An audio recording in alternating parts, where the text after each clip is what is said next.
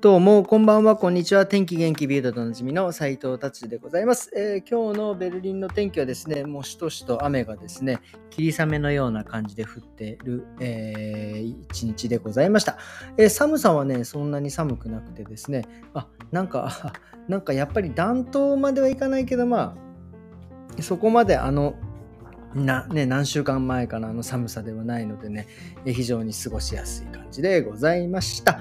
はい、今日はですね、えー、第、えー、3回目ですね、今晩最後ですね、えー、愛子さんとお塩さんと3人での対談ですね。これ最後ね、えー、ものすごい、あの、まあ、ちょっとね、あの、ワインを飲みながらなんで、ちょっと酔っ払ってますけど、まあまあのね、聞き応えがありますので、ちょっと長いですけどね、えー、最後まで聞いてくださいませということで、よろしくお願いします。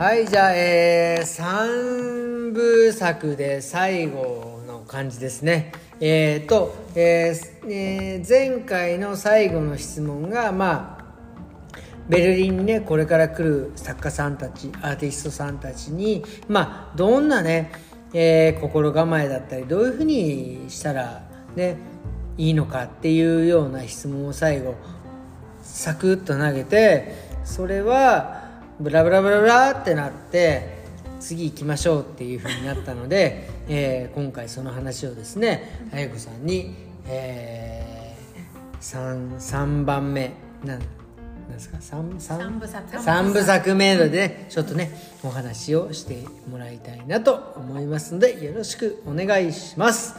はいじゃああゆさんお願いします。はい、はい、あとねあとね大城さんにも皆さんのリスナー代表でちょっと質問コーナーをね、はい、後後ほどねはい。後ほどね、はい、そうそれでねちょっと思いついちゃって、さっき最後2部、はい、に二部作、はい、2部でそのいただいた質問で私の作品の話をしたいなと思ってたの、うん、っていうのはやっぱだね、ね、その評価するとかされるとかってそういう話っていうのはやっぱ私自身もこだわってるし、うん、だけどそれだけやっぱりすごく大変な世界だっていうこと、うん、その美術でこんなね白人の社会にドイツ語の社会に飛び込んでそこで作品を売って食べていこうっていうんだからやっぱりこれはもうかなりやっぱりね相当のずずしさがないと生きていけない。本当のあのまともな精神じゃやっていけないですよそんな。でもそれがまあ私はね楽しくてやってるんだけど、でもやっぱりちょっと作品の話をね、皆さんがこう見てもらっていいいい作品だねって言ってくれた私はそれがすごく生きがいだし嬉しいんだけど。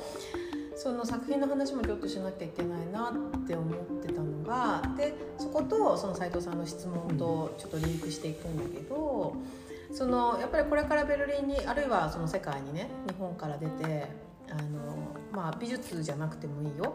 あの美美容師さんでも、うん、そのなんだろういろんなビジネスやったりとかするのでも、うん、あのやっぱり共通の話だと思う。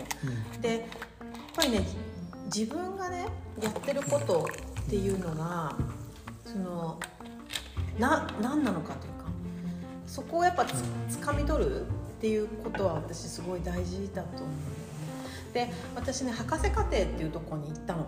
あの大学院出た後に京都で、うん、で博士課程に、まあ、入って、うん、でその時にね教授がね全、うん、その大学の全学科の博士のさあの作家じゃないの、まあ、うん、学生に言ったのが全学科共通してあの君たちに課されてる課題は今なぜその作品を作る必要がありますかということです。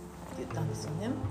で私そのその質問っていうのはすごく普遍的なものだと思ってていま、だに、私は4年かけて博士号を取ったんだけどいまだにねそれ終わって15年経ったけどいまだになぜ今あなたのその作品を作る必要があるんですか？っていう。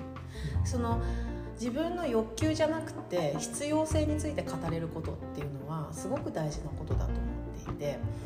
つまりあのまあ美術の世界だとまあ、さっきも言ったように線線を引くセンスだとか色のセンスだとか形のセンスだっていうことにフォーカスしがちなんだけどけれどもそうじゃなくて歴史を解釈するセンスだと思うんですよね。つまり抽象絵画っていうものがいろんな文脈を経て生まれてきたわけですよ、そのピカソとかねマティスとか、そのモモネとかマネとかその前にこう新古典主義っていうのがあってその前はガチガチのあれですよね。宮廷絵画ですよね。でそこからどんどんどんどんこう形が崩れ出してでアメリカが戦争に勝ってそのアートの中心がパリからニューヨークに、まあ、1950年代に移るわけですけどそこでまあでっかいロスコの絵だとか、まあ、カラーフィールドペインティングとかそのもう絵をまあバーって塗っただけの絵だとか、で抽象絵画っていうものが出てくるジャクソン・ポロックとかこうもうペインティングをこうバーって床にペンキをこう撒いたとか。でそういうものがあって私たちは今抽象画を描けるわけですよね。で私たちが自分だけで抽象画をはこう発明したわけじゃない。でいつでも私たちはそのその長い長い歴史を背負っていてその最先端にいる。で直近のことを言うと例えばまあ村上隆さんだとか奈良さんだとか草間さんだとかそういうまあ日本のサブカルチャーだったりとかアニメのアニメとか漫画っていうようなものがやっぱファインアート純粋なその純粋って言ったらちょっと語弊があのですよね。その現代美術の中の文脈で評価されたっていうのがちょうど20年ぐらい前かな。二十数年前だと。その後で私たちは日本人として現代美術をやってるわけですよね。でそれを無視するのもその追随するのも評価するのも自分の判断の勝手なんですけれども大きく見てその流れの次にいるっていうことはもう絶対に自分では変えられないわけですよ。その上であえてあなたの作品をやっているでなぜそれが今必要なんですか、うん、なぜ今あなたのやってるそれをやる必要があるんですかっていうその私の博士号の教官が、うん、教員が私に投げかけた質問っていうのはめちゃくちゃ普遍的な質問だと思うんですけど、うん、つまりそれは美術作家だけじゃなくって美容師さんでもそうだと思う、なぜ今あなたが日本からベルリンに来て美容、ね、そうなどんな必要性があるんですかっていうその質問っていうのはすごくこう大事な質問かなと思っていて。じゃあ私の作品の話に戻ると私がやっているもともとのことっていうのはその、まあ、手芸とか工芸とか、うん、まあ、刺繍とか、うん、編み物とか、うん、そういうものと絵画彫刻の真ん中辺をやりたいと思っていて。つまり手芸でもなく絵画でもないっていう。でそれがその歴史的な権力構造の話とつながるんですけどなぜ美術大学では手芸科というのがないのかという。つまり絵画日本の美大の縦割りでいくとまあ油絵科日本画科彫刻科がファインアートとしてあって、デザイン科っていう大きく分けられた中にテキスタイルは入ってますよね、テキスタイルとか陶芸とか、あとそういうなんだろうビジュアルデザイン、広告作ったりする人とか、そういう科はいろいろ分かれてる、だけどそこになぜ編み物科がないのかとかなぜ刺繍科がないのかとか。で、まあ、刺繍っていうのは、そのまあ、小さくて家庭でいつでもできて、お母さんがまあ、そういうイメージ、そう、ね、つまりあってもなくても人間の生命に関わらないものなんですよ、でもアートそうでしょ。そうアートはそうだね、うん、アートは別になくてもね人間は。けどそこの問題っていうことを扱いたいっていうのがあってつまり化け物みたいにでかい刺繍があった時に、それはどこにカテゴライズされるのかっていう。めっちゃ面白いですね。そう。つまり機能しないファンクションしないものを作る。つまり人間の作るものっていうのは何かしらファンクションを期待されてるわけですよね。このコップはワインを飲むもの。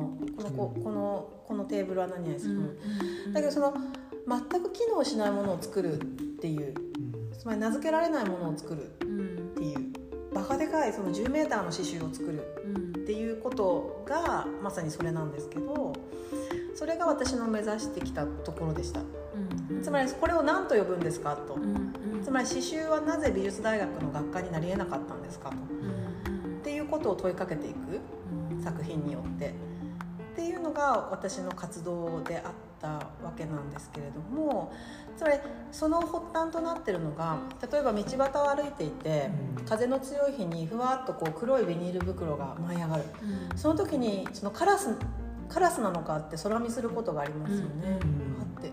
あだけどビニール袋だったっていう時がある、でそのカラスなのかビニールなのかわからない。まだ名付けられないその瞬間っていうのを捉えるのが私にとってのアートだと思っていて。そのまだ例えばそうあの知らない人が歩いてくる。だけど実は知ってた人だったとかね。そういうまだその名付けられないその瞬間っていう。だけど人間っていうのは必ずカテゴライズしていく習性があるので、これは私の水です、これはチーズですっていう、だけどな名前がつかないその短い瞬間っていうものにフォーカスしていくこと、っていうことだけが私は文化を作っていくことだと思っていて。さっきのフェミニズムの話じゃないけれども、まだそれは名前がつかなかったと思う。そのそうね。そう女が、我慢して声を上げずにやっていたことに名前を与えたわけじゃないですか。でそういうことっていうのはまだいっぱいあると思う。このこの世の中に。まだいっぱい隠された透明な存在っていうものがあってそのことに名前を与えていくこと。だけどそのことを一つ一つを具体的に作品化していく方法もあるんだけど私はその考え方の発想のベクトルを提示したいんですよ。つまり巨大な10メートルの刺繍を作ることで、えこれって何だっけ？つまりえ絵画でも彫刻でも手芸でもないっていうようなその考え方のありようを作品によって提示していきたいっていう。ででさっきのその一番一部かな、そのキュレーターに語らせてあげるっていう話だけど、でそのことを私の作品によって語れる？懐を持ってる人は多分いっぱいいるんですよね。ドイツ人なりフランス人なり、うん、私が言いたいこと、うん、でまだ透明な存在。だけどまだ名前がない、うん、けども分かるっていうところに文章を書きたいっていう人は多分いっぱいいると思う。ほどかれますよね作品それはまたそれその話とかは、うん、構造をほどいていく話とかは、そうです。私の作品の一つの大きなシリーズにそのまあ折られてしまったものをほどいていく、実際にほどいていく、つまりメタファーではなくて例えではなくって実際に目の前でほどかれているっていうのをつまりレシピがあれば誰でもできるんですよ、うん、私はできるだけそこにこだわっていて、うん、つまり自分の感性だとか自分のセンスっていうものにかなり禁欲的にいようと思っていて、うん、つまりこうしてこうしてこうすればできるっていう,、いうような作品を今まで作ろうとしてきた、つまり布を買ってきてここの部分をほどけば私の作品はできるんですよ誰でも。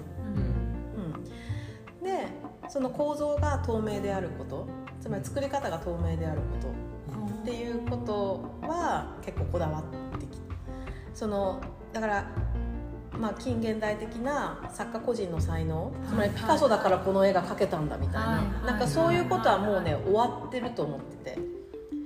あなるほど。そのその作家の天才性みたいなことっていうのは先ほども申し上げたその権力構造の中で作り上げられてきたものだから、まあ、もちろんピカソも面白い作品あるんですけどほとんどダ作だと思うんですよね。みんなそうみんな思ってるあの そういうふうに言われる作家も結構いますよね、いや面白い青の時代とかね。青の時代とか初期はめちゃくちゃ天才だと思いますよ、両極端に分かれますよ、ね、最後の方はもうもうお金のためにやってたような作品じゃないですかだけどあれをやっぱりねあの終作として称賛するっていうのは私はどうかなと思っている。ちょっと話がそれたけれども、孤独作品、うん、なんだっけ？ごめん。あいやそのなんかほどくかるさほどくなんか構造かあそう絵の構造をほどいていくようなイメージだったんですけど、うん。うん、なんかでも今あでもそうですね。その透明透明なもの作品の構造を透明化するプロセスを透明化する、うん、プロセスにその作家性を入れないみたいなのが、すごいあのは私書いた作初めてうん、そうだね。あとはだからさっきもちょっと話したんだけど、今年こうあの、ね、ドイツにお住まいの方はドキュメンタ、うん、カッセルで開催された5年に1回の、まあ、世界でもう最も、まあ、美術界が注目する芸術祭ですよね。で私もやっぱりまあ宿題として見に行きましたけれども。でやっぱりそこではやっぱ考えさせるこ考えさせられることはいっぱいあって。でこう今年のそのキュレーターとなったのが、インドネシアのルアン・ルパっていうコレクティブ、うん。で、まあ、複数の、まあ、結構いる。十何人？10人ぐらい？のわかんない。結構たくさん。のっぱいいるみたいですね、うんで今までアートというのは個人の才能だとか天才性だとかそういうことが重視されてきたんだけど、うん。もうそういう時代じゃないんだと。その彼らの掲げたテーマ大きなテーマっていうのが「Don't make art うん」「make friends」ですね、うん。つまりそのアートをもう作るなと、ん。友達を作れっていう。うん。であの、まあ、まさにそのねコレクティブの作家たちが呼ばれて、まあ、緩い、まあ、株式会社ではなく、うん。その友情だけというにはもう少し固いつながりというか、一つのことを目指しながら緩くつながってるその友達同士の関係で新しいものを作り出していこうよっていうことがテーマになってた展覧会だったんだけど。そのまあ私作家として個人の感想を言うと、まあ、あまりにも学芸会的すぎてつまりあまりにも物質のその醜さ。的うん、あれを見せられてもなっていうつまりそのコンセプトはすごい理解できる、うんうんその「Don't make art みんなで作ると責任者がいないから、うん。なんかちょっとふわっとした共同制作ってそれはそれで面白いけ」ど、うん、なんかこうふわっとした結果になっている感じがして、あのねあの物質の連なりをん。見せられてもきついなっていう感じが正直したの。であのー一番印象的だったのがそのロマのねあのロマ族っているじゃないですか。ロマ族の作家が作った作品がバーンとあのうん。メインの会場に展示されてて、でそのドクメンタの会場に入るために長い列ができてたのね。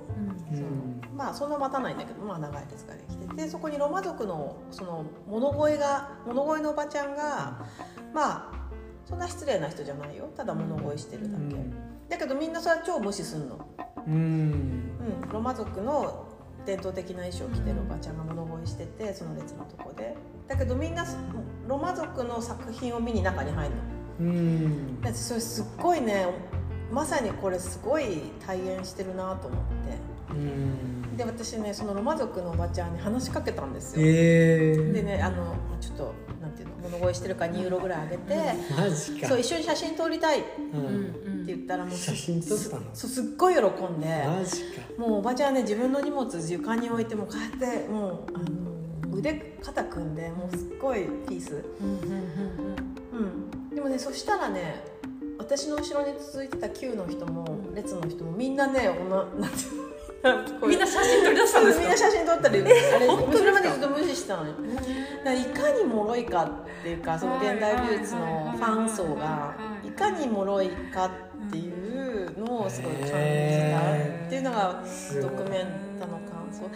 がなんかその作品だそうですね。なんかそう見え方が全然変わりました、ね、からあのドキュメンタっていうのは今回そのコレクティブ「Don't make art make friends」っていうその大テーマは素晴らしいものだと思うんだけどうんこれからそういう時代に入っていくと思うんですよ。うん。やっぱり資本主義の行き詰まりいろいろなコロナ戦争いろんな行き詰まりの中でやっぱ友達関係性を作っていけっていうのは私は素晴らしいテーマだと思ったけどそれに対してやっぱり追いついていく造形的な魅力がなかったっていうのが私の今回のドキュメントの感想で。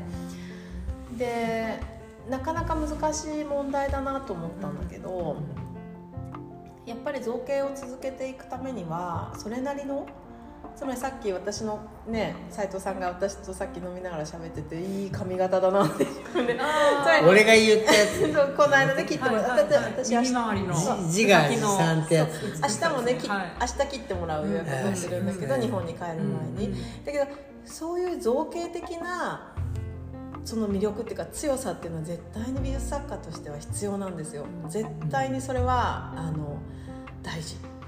けどそれを評価してもらおうっていう姿勢だけじゃダメだっていうこと。でそこに私の今回今日言いたかったことは集約なるほどね。そう自分の握りしめてるその名前に名前がつかないその瞬間を作品にしようっていうそこをどういうふうにやっていくのかっていう頭の思考とあと手の思考どういうふうにそれを魅了していくのかっていう。例えば今回そのね斉藤さんが私の名前でグググーグルしてくれてそれで「いい作品ですね」って言ってくれた時、そこまで深いことは分からないわけじゃないですか、うん。自分が何をか、うん。手塚が何を考えてると。か。そうですね、けど私はそれでいいと思っていて。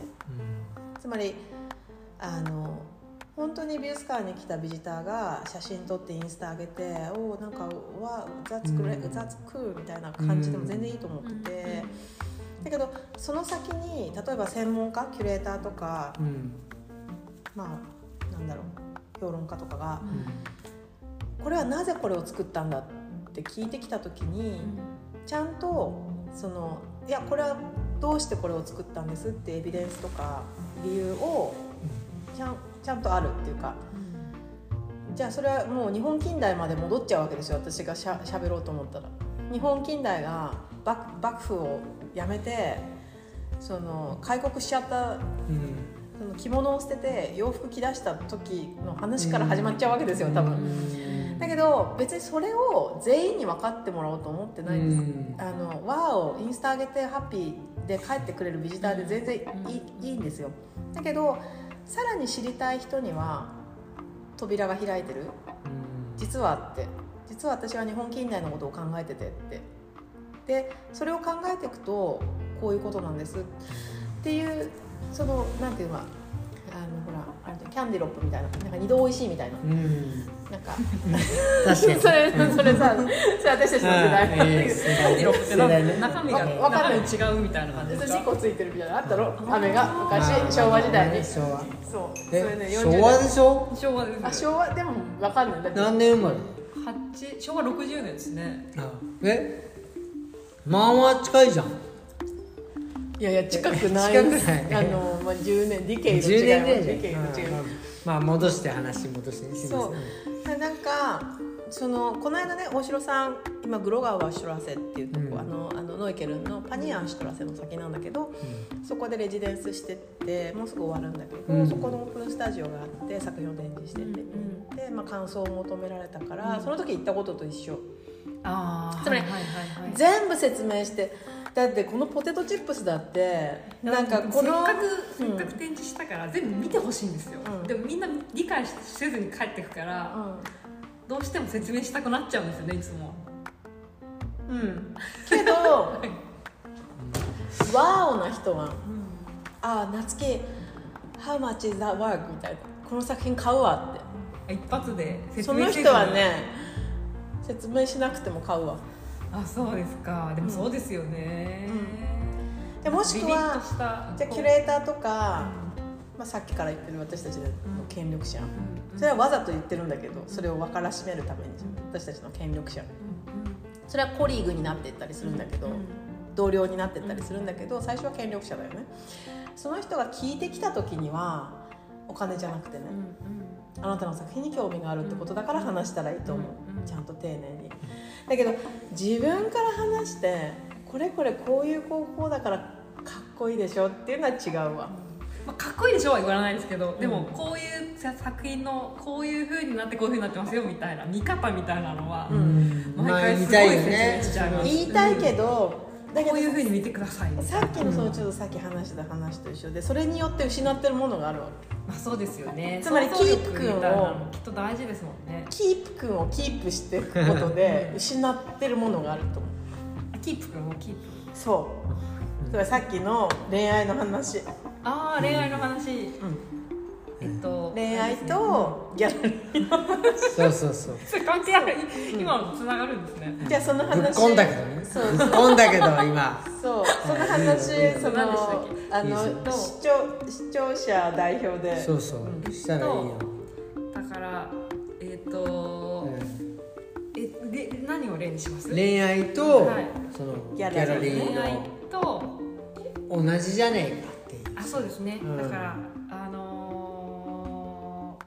ずっとちょっと私説明できないから説明してい。やいやどうぞまさかの。いや自分のまさかの。自分のリアリティ引っ張るね。自分のリアリティでどうぞ。そうそうそういうことじゃない。うん。恋愛とはいそのギャラリーのそういう、まあ、関係は同じじゃないかっていう。そうそうそうそうそう。あだからね。一つ。うん。あ次の新しい新しい。そうそうだから新しい彼氏を見つけてから次今の彼氏と別れるみたいな、あそそれそれそれそれです。ね。うん。そうだよね。そうでもね私はねここに来るまでのアレクサンダープラッツ駅から歩いてくるまでの間に大城さんに説教したんですよ。えつまり何？そんなことだから新しい彼氏ができないんだっていう。あいやで私がまえ待って待って。それでいやいやそれで大城さんの今言っていいのこいれやまあまあいろんな人聞いてますよ。大城さんの彼氏の話じゃないですよ実際は。いや考え方の話。これつまりこれフルネーム出してるから彼氏聞いてたらあれだよね、まあ、聞聞いてないとは思うけど。はキープ君はいないですから大丈夫ですけど、まあ、ここはあれだったらカットしてもらって、えでえカットしませんから。編集なしで。編集なしで。つまり大城さん個人の話じゃなくてね、うん。つまりあの例えばねそれはね全然ね、もう一人、あの第三者のあのじゃあ Y 君としましょう。Y 君の話をしてて、つまり Y 君はその今やってるギャラリーとのあの契約条件が気に入らないと。うん。で私の意見としてはそこはめちゃくちゃ大事なとこだから。契約が気に入らなくて仕事を続けていくっていうのは非常に苦しいと思う。契約条件に満足があればある程度ねビジネスでうん。OK レベルだったらその他の細かいことはそんなに気にならないと思うんですよ。だけど最初のそのとこで不満があるんだったらもう一回やり直した方がいいって私は言ったんですけどだけど一回切ってしまうとまた新しい人が来るかどうか不安だっていう。そうね。けど私はなんかどんどん切るべきだみたいな話をして、うん。そのうん。つまりだからまあ恋愛と一緒でまああの完全にシングルな時期が怖いみたいな話じゃないですか、うん。いやでも絶対その方がいいっていうような話をしていたっていう。そんなに好きじゃない人とずっと一緒にいるよりはうそんなに好きじゃない人とは別れて、うん。すごい好きな人とんそう。探した方がいいってことですよね。そうです。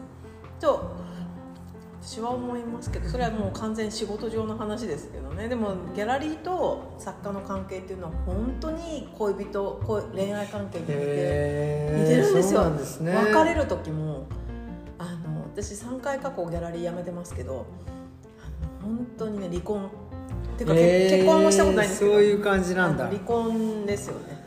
こうなんか全部生産していくっていう。マジか。全部生産していく美容室だとどうなんですか？えそういうの？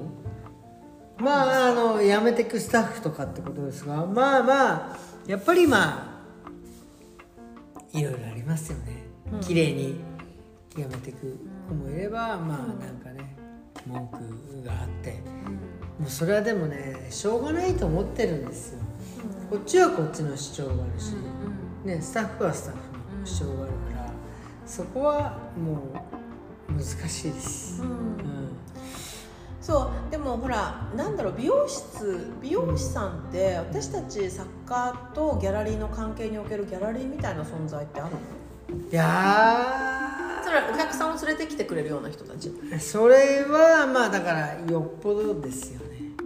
例えばなんかどっかでまあホットペッパーみたいな日本だとホットペッパーねだからすぐお客さんついてます、うん。だからお店俺を雇ってよっていう、でもそこまで言うんだったら自分で独立したらって俺は思うんです、そんだけお客さん持ってやってオレオレで来るんだったら別にうちの店で働かなくてよくないですかって。あ思わないですか？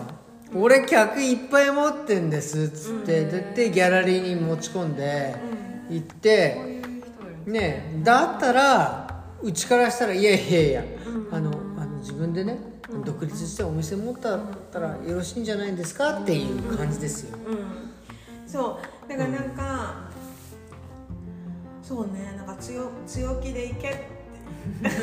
そうそうそうそうでそうそう。あのもうまあちょっと時間前なんですけどあの大塩さんからこう視聴者代表、まあ、作家作家作家さんの視聴者代表で何か聞きたいこととかあります？か、ああちょっといいね。一問一答な感じでまあ言っちゃって、ねこれ斉藤さんのね番組だからいいんですまあいいんです。アーティストに限らないと思うんですけれども、私ちょっとこれあの私喋りましたっていうことであの宣伝ししようかなと思ってて。しそうすると多分ねあのアーティストのあのツイッターとかで。うん。そうですアーティストのよこれやばいっすよ。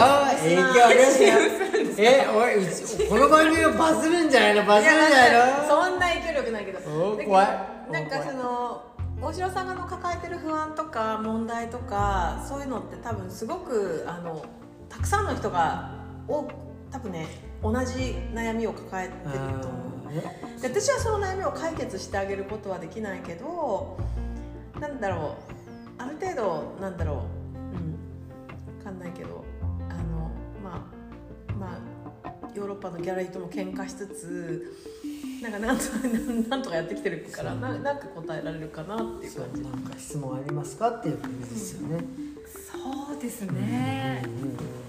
やっぱりでもなんだろう。やっぱり愛子さんなんか作る時にすごいこうさらっとこうすごいセンスのいいものを作るあら。感じ。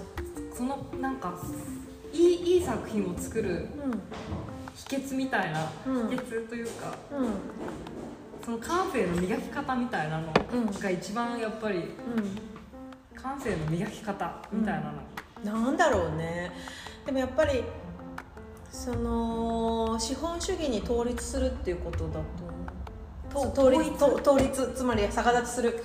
つまり資資本主義に対抗するっていうことだと。思う今日ちょうどねツイートしたんだけどだから私もう資本主義に逆立ちする。そうですよ。それが私の師匠宇佐美刑事の教えなんですがその今日ちょうどツイートしたんだけど私その雑巾を虹色に綺麗に干すためにうん。もうめちゃくちゃ時間かけたりするんですよ、うん。でもそれってだって乾いちゃったら畳んじゃうし、うん。何の何の経済行為でもないん。だけど、なんかすごい一生懸命やるの。うんうんで今日も隣の5歳の隣の隣人の5歳の娘がいるんだけど、それおにぎり作るんだけど、おやつに帰ってくる、うん。まあ、うん。もうお腹お腹空かせて帰ってくる、うん。でそれどう驚かせようかみたいうんつまりまあ、毎回イラスト描いたりうなんか、うんそれは彼女は忘れてイラスト描くんですか？イラスト描いたり今日はあのシールでねあのはフィバロッティって書いてあ。のはこう今日今日はちょっと事件予告みたいな。いはいはいはい。なんかそれ多分彼女は忘れてしまうと思う、うん。あの5年後、3年後、うん。消えてしまう。料理もそうだけど、うんだけど消えてしまうものに対して、なんかどれだけ集中できるかみたいな。難しいですよね。ちょっとしたどうでもいいことに対するモチベーションを上げてくってやっぱりついこう流しちゃうっていうか。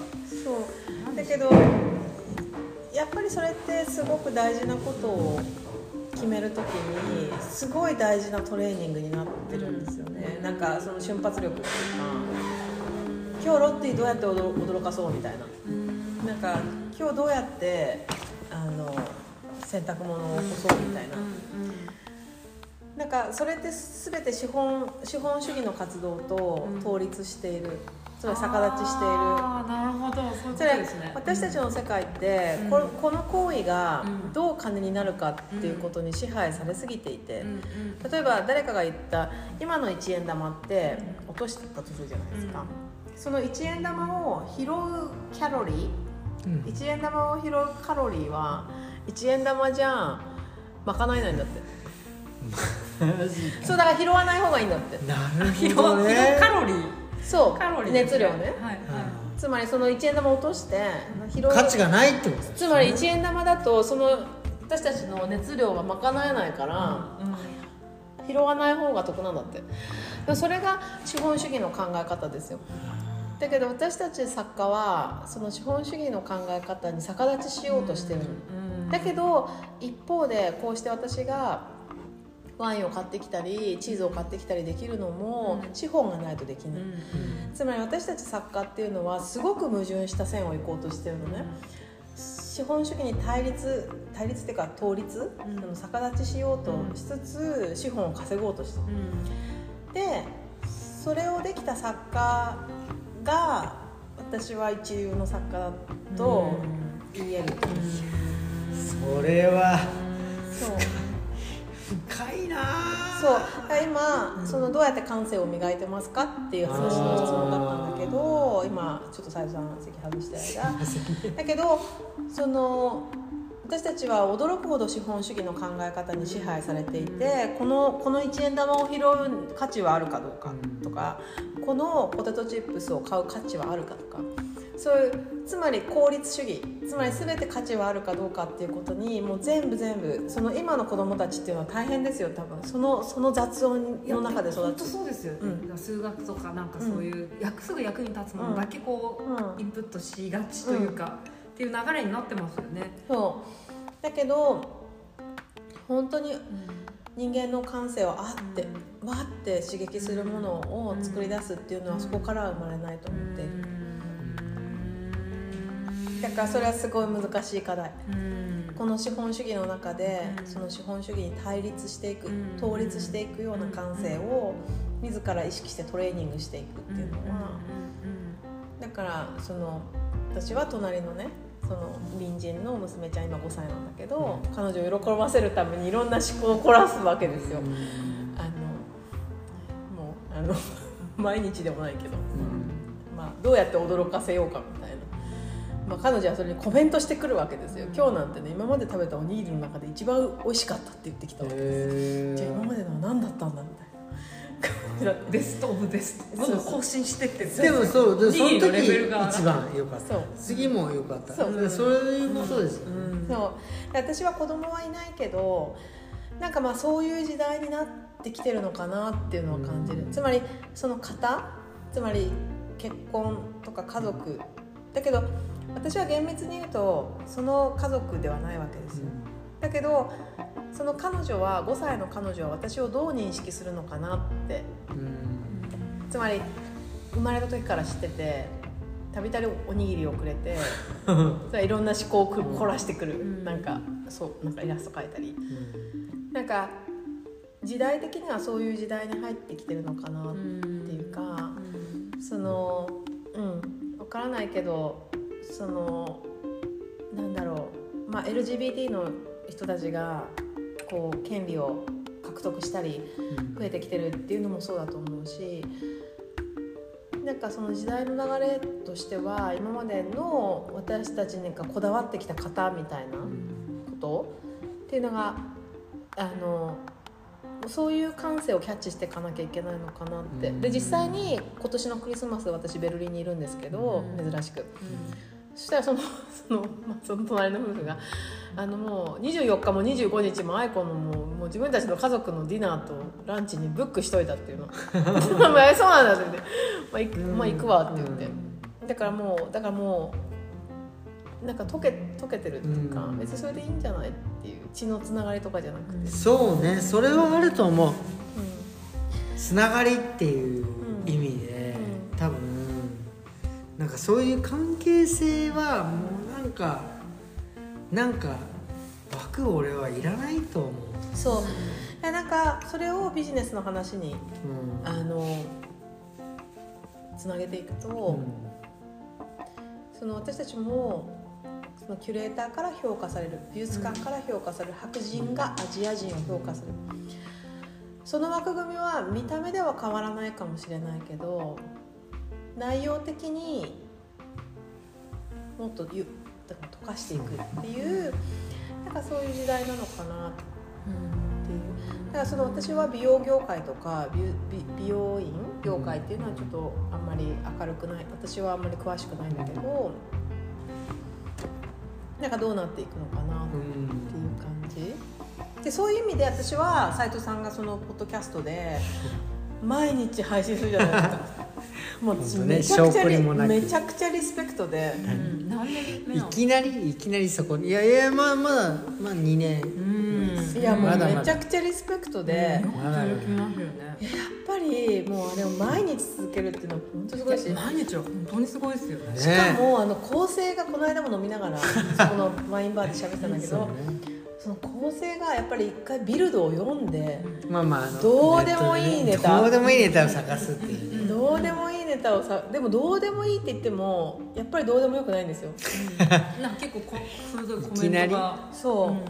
でその後で美容のねちょっとね、鉄分が必要とかうん。そういうのああそうそうそう。だって素晴らしい構成だと思ってるので。いや私ね結構博士太郎さんのラジオとか。ああええおっしゃってまやっぱ聞き込んでて、やっぱいろいろね海外生活孤独なので、うん。やっぱ制作しながらやっぱ、あの日本語で わラジオ聞きながら、やっぱね日本にいたらやっぱそういうことしなかったと思うしない。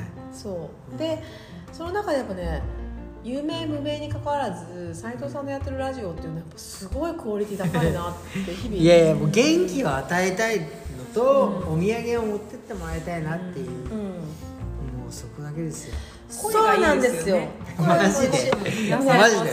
これはねお土産の話はす すいませんす。いません。めちゃくちゃ深くって、つまり美術もうん。全てお土産なんですようね、ん。スーベニアあのつまり私はこうしてなんかこう喋ってるじゃないですか、うん。ラジオの前で、うん。で今日ワインを持って、うん。プレッサーベルグの斉藤さん家に来て、はい藤さんのお店に来て、はいこうやって喋ってる、うん。でそれら全てお土産なんですよ。うん。でも例えばその全ての行動の最たるものっていうのは一緒に会って話そうっていうことなんですよね。うん。で茶道の大家が言うにはうん。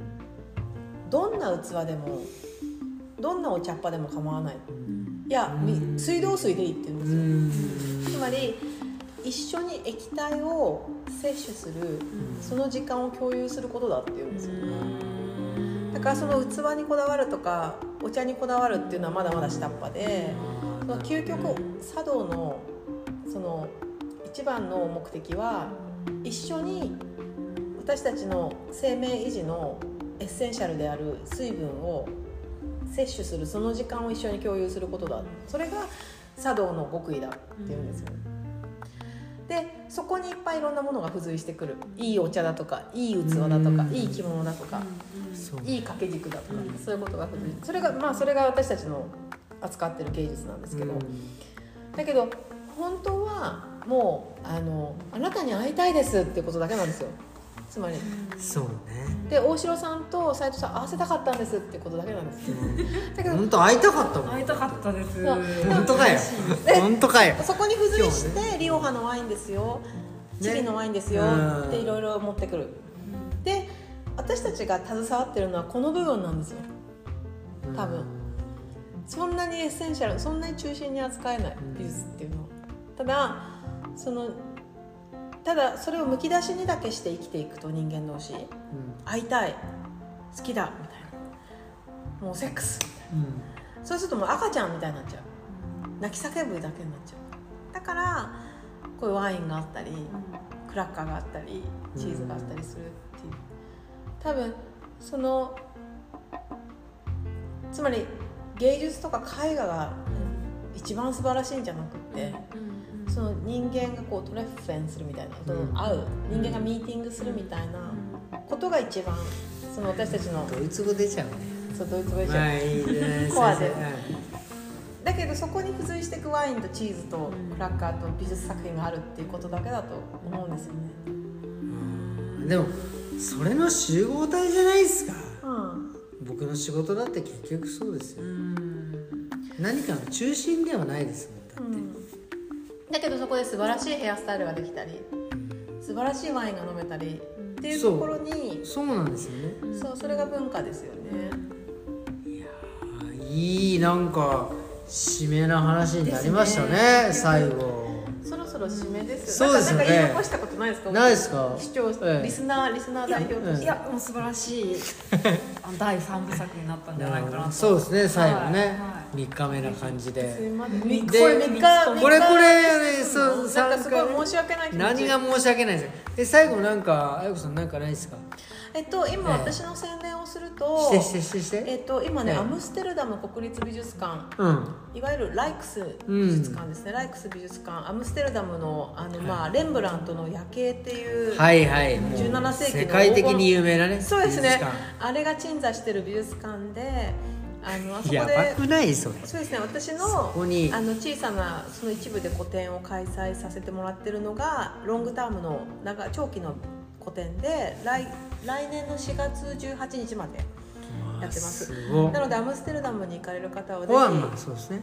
ひぜひ見ていただきたいものと、うん。あとはえっ、とあとはね今ちょうど今日だと思う、今日、はい。東京都現代美術館であらら。あの木場公園にあるあの東の方ですね。東京ええ。東京駅の東の方にある木場公園の近くの東京都現代美術館でクリスチャン・ディオール展が始まったんですけれども。あららら。コラボ？コラボ？コラボですね。あのー今年っていうか昨年度。マジやばい。昨年度。大物がひどい大物すぎる全な然ですよ。でもまあ頑張ります。でやえっとね。であの東京都現代美術館が昨年度購入し所蔵してくださった作品があってそれはすごくいい作品なんですよ自分で言うのもなんだけど。で東京都現代美術館がね所蔵してくれたあの彼らの所蔵作品があってでクリスチャン・ディオール側のキュレーターが、うん。そのこのチャンスにぜひあの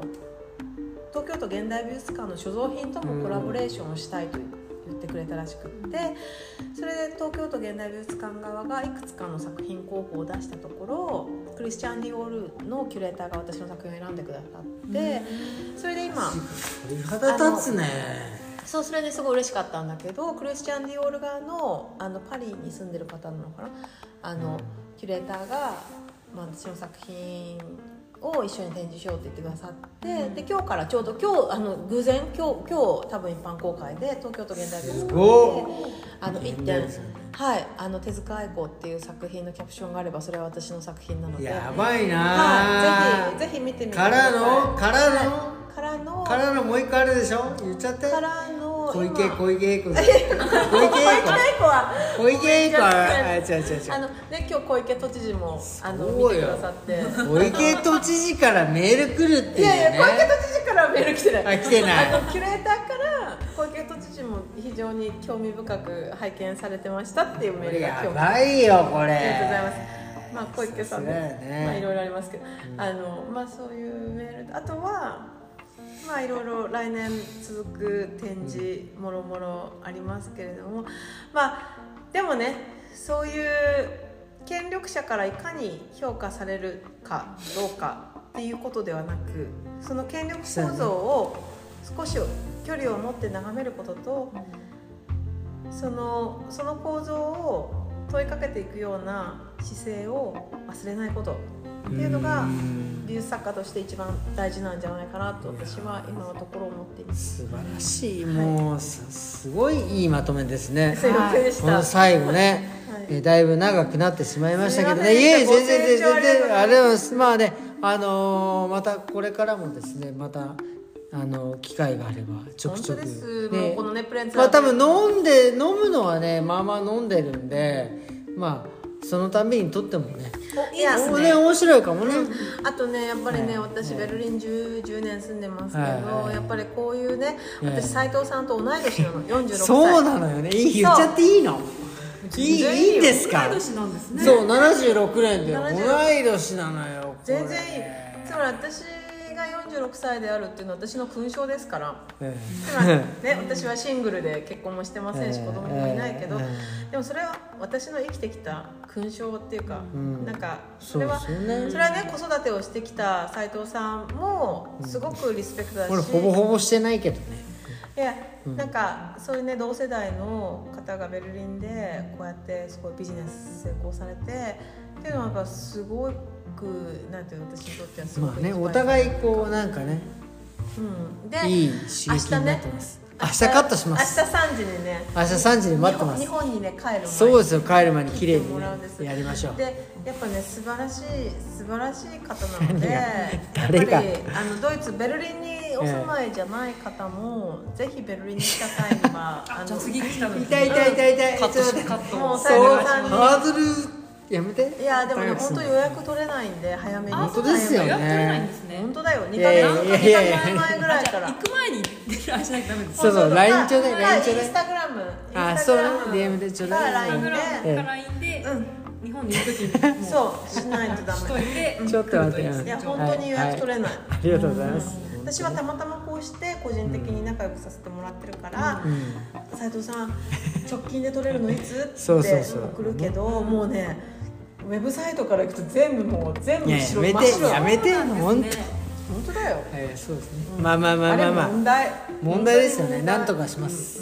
なんとかします。斉藤さんに切ってほしい人にとっては問題そうですよね。僕まあまあそれはねまた違う時に話しましょう、ということで今日ね本当に3お騒がせしした。間本当ありがとうございました。3日間なんだこれ。3日間でこれ 3, 3日流すからねごしろさんも。はいありがとうございましした。本当ですぶっ続けてきました。ありがとうございうことですね今日は本当に。はい。やありがとうございました。またあの取り乱しあの取り乱してはい乱してない乱してはいななので。いつか第書き乱4して第四弾をそうですね。楽しみにして楽しみにしててくだい。さい、まあねこれから、えーやっていきたいと思います、はい。ということでまあとりあえずねこんな感じで終わりにしたいと思います。